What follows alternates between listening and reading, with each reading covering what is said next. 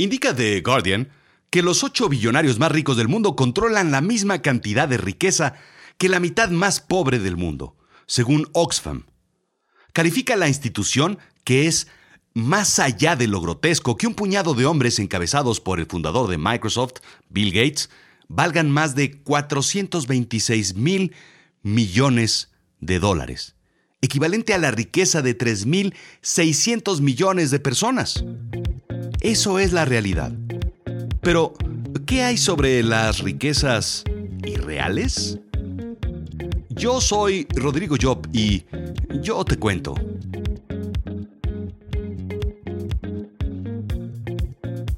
Bienvenidos a Azul Chiclamino, la realidad de lo absurdo. La lista de los más ricos de Forbes está encabezada en 2017 por Bill Gates con 86 mil millones de dólares, en segundo lugar Warren Buffett con 75 y en un tercero una nueva personalidad, Jeff Bezos de Amazon con 73 mil millones de dólares. El resto, una serie de viejos lobos de mar conocidos como Amancio Ortega de Sara, Mark Zuckerberg de Facebook, Carlos Slim de pues de pues de México y otros. Ellos tienen en sus manos, en sus bolsillos, chequeras, cuentas bancarias e inversiones, incluyendo lo que hay en el cenicero de sus coches, la nada despreciable cantidad de 426 mil millones de dólares, que equivale a la riqueza de 3.600 millones de personas, los más pobres del mundo. Tan pobres como el chavo del Ocho. La vecindad dicen que no valía ni medio centavo. El mismo chavo vivía en un barril. La acomodada doña Florinda, la rica, tenía una fonda. Don Ramón, sin trabajo toda la vida, y el niño más rico jugaba con una pelota enorme y no con un videojuego, como deben ser. Así eran los ricos de antes. La vecindad, en efecto, pues no valía ni medio centavo. Sin embargo, Fortune Magazine comparaba en el 2012, sí, sí, ya sé, son cinco años, un estudio medio viejo, pero, pero tampoco estamos haciendo el presupuesto de una planta nucleoeléctrica. Total que comparaba en el 2012 al Chavo del 8 con el Super Bowl. En aquel entonces, el Super Bowl 46, disputado por los Patriotas de Nueva Inglaterra y los Gigantes de Nueva York, eh, tuvo una audiencia récord de 111 millones de personas. El Chavo del 8, un programa entrando en su cuarta década de edad, alcanzaba nada más 91 millones de televidentes. La única diferencia es que lo hacía diario. Sí, diario. Pero si tú no sabes quién es el Chavo del Ocho, de verdad no sé cómo es que hablas español. La franquicia es tan grande que incluso inspiró al hombre abeja, Mr. Bumblebee, de Los Simpson, un homenaje al Chapulín Colorado de Roberto Gómez Bolaños. 91 millones de personas eran alrededor del 15% de la población de América Latina, según la CEPAL en el 2012.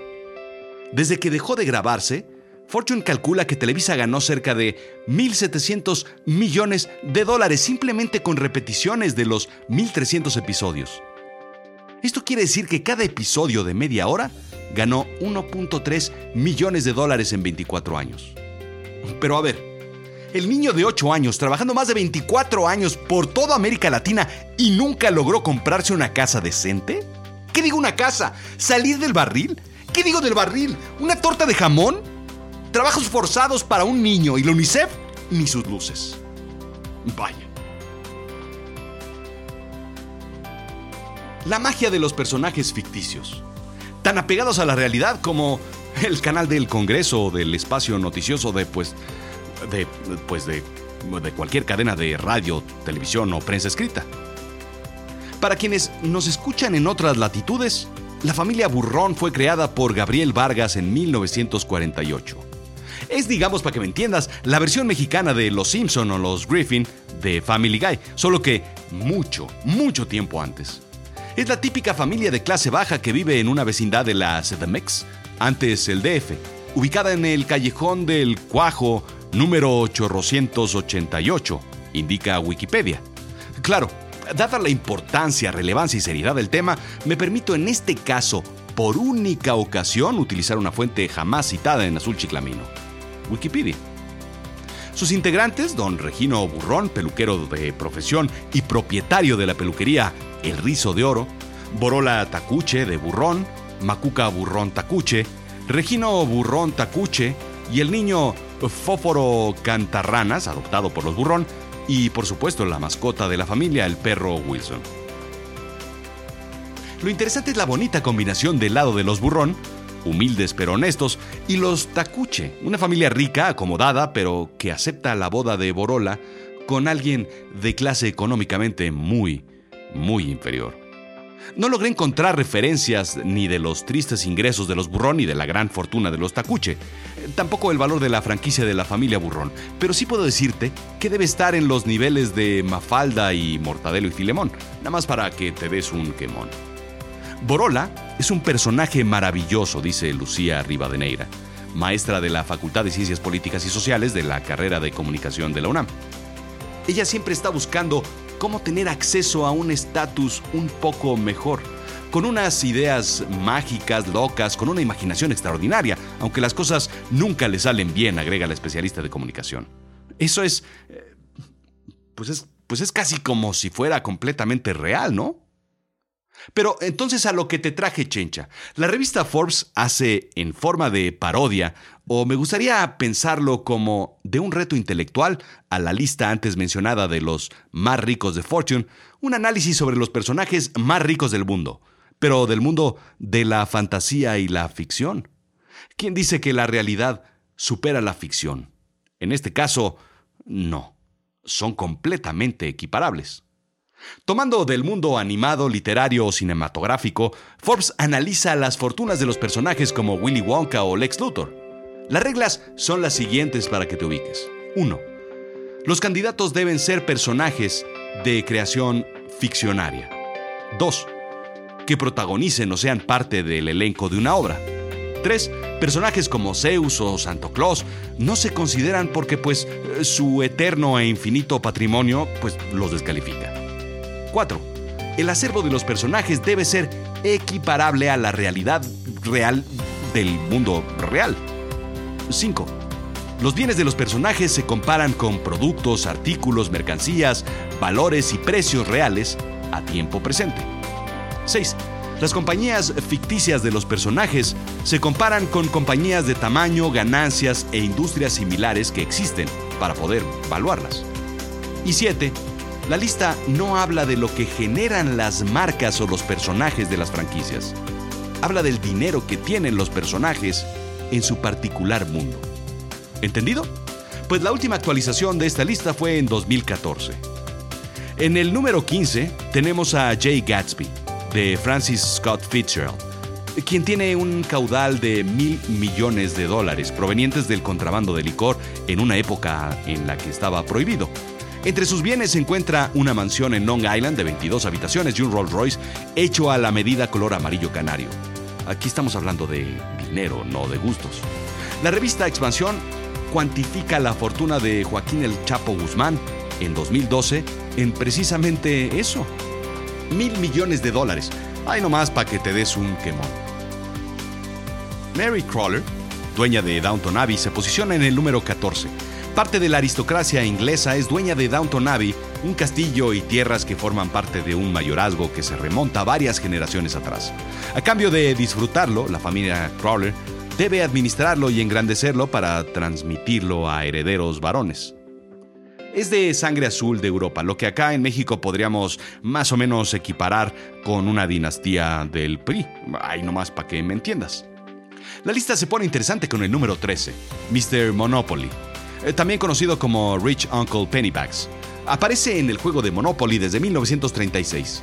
Este bajito y bigotón con sombrero de copa y bastón, ¿lo recuerdas? ¿Cuál es su fortuna? Pues bienes raíces. ¿Quién no ha jugado Monopolio Turista?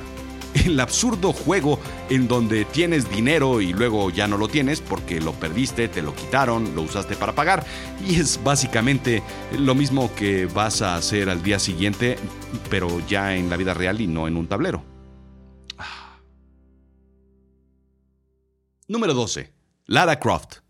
Aparece primero en 1996 en un videojuego con lo que parecía una cola de caballo en el pelo y unos eh, eh, triangulíneos pechos que fueron evolucionando poco a poco hasta ser Angelina Jolie. Ya más, mucho más eh, redondeadita por todos lados hace algunos pocos años. Hija de Lord Hensingley, Vive en Wimbledon, pero viaja a través del mundo traficando antigüedades. Walden Smith, en el número 11. Simplemente es la versión aburrida de Charlie Sheen en Two and a Half Men, una vez que este fue desprendido de la serie. El fallido personaje tiene 1.300 millones de dólares, self-made, de una compañía de tecnología. En el número 10 se encuentra ni más ni menos que el excelentísimo Charles Montgomery Monty Burns, o el señor Burns. Excelente. Su fortuna varía de episodio a episodio. Graduado de la Universidad de Yale y veterano de la Segunda Guerra Mundial, es dueño de la central nucleoeléctrica de Springfield. El mundo de la energía, el quinto jinete del apocalipsis de este siglo. ¿Cómo no iba a tener tanto? En la posición 9 nos encontramos a Tywin Lannister, de Game of Thrones, con 1.800 millones de dólares. Game of Thrones, ¿qué más les puedo decir?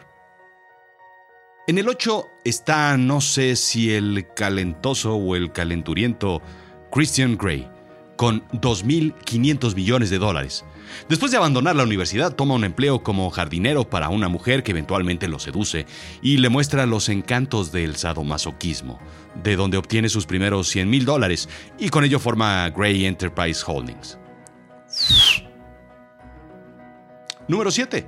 Ricky Ricón, con 5.800 millones de dólares. En sexto está Bruno Díaz, hoy en día conocido como Bruce Wayne, con Industrias Wayne, que le permite tener una gran mansión, un Lamborghini y todos los lujos que un enmascarado puede querer. Su fortuna asciende a 9.200 millones de dólares. En quinto lugar se encuentra Charles Foster Kane, de Citizen Kane, el magnate de los medios de comunicación de 1890. La familia de los Kane recibe una mina a cambio de un pago y resultó, pues resultó estar repleta de oro. ¿Qué quieres? Su fortuna equivale a 11.200 millones de dólares. En tercer lugar, Carlyle Cullen de la saga Crepúsculo, con 46 mil millones de dólares. Uno de los más viejos de toda la lista. Nace en 1640. Es complicado hacer una fortuna en una vida, pero no tanto si eres inmortal. Tienes todo el tiempo del mundo, literalmente todo el tiempo del mundo y puedes en realidad hacer lo que quieras. Imagínate cuántas veces puedes equivocarte, cuántas ramificaciones puedes tener de todo el dinero que tienes y toda la diversificación y el tiempo que puedes esperar para que las cosas salgan bien.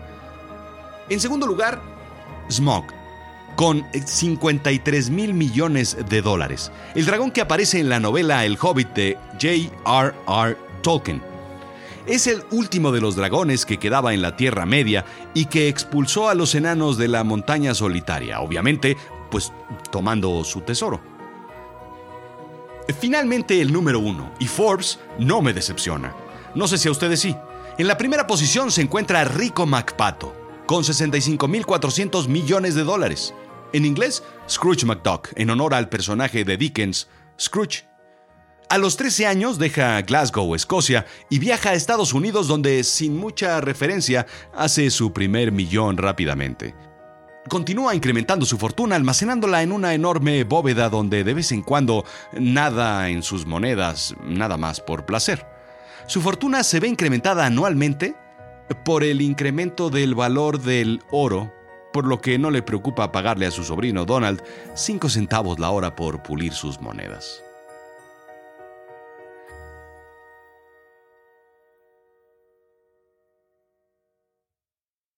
Ah, el dinero. Real o ficticio conflictúa a todos, a personas y personajes. Nada hace en realidad menos sentido que dedicarle todo este tiempo al análisis de fortunas de los personajes ficticios. Fortunas que ni existen, no sirve para nada, no revela nada. En vez de este análisis, ¿por qué no dedicar más tiempo a algo verdaderamente que aporte a la humanidad? No nos permitirá dormir más tranquilos ni tampoco resolverá el problema del mundo pero sí demuestra que en el mundo real o en el mundo ficticio el dinero solo trae problemas y conflictos. Hay que aprender de Rico MacPato los problemas de avaricia o de Ricky Ricón la filantropía. O que por mucho dinero, ¿quién quiere ser eterno? O la soledad de la riqueza de Smog, tanto, tanto, pero solo solo. Hay más de una forma de ver el mundo. Y en el ámbito del dinero, poca diferencia hay entre el mundo de la fantasía y de la realidad. ¿De verdad quieres tener tanto y más? No cabe duda que, como siempre digo, Don Gato no tiene ni un peso, pero seguro su amistad con Cucho, Panza, Demóstenes, Benitos y Espanto, e incluso con el oficial Matute, lo hace un personaje eh, sumamente feliz, viviendo en un frío y oscuro callejón. ¿O no? Esto fue Azul Chiclamino, la realidad de lo absurdo. Yo soy Rodrigo Job. Visítame en azulchiclamino.com. Pues, pues o, qué plan tienes? Sígueme en Twitter, arroba Rodrigo-Job, en Instagram Rodrigo-Job y en YouTube y, ayúdame pues, pues, calificando con estrellitas o un corazoncito o pulgares o, o lo que sea que te piden en donde me escuchas. Gracias.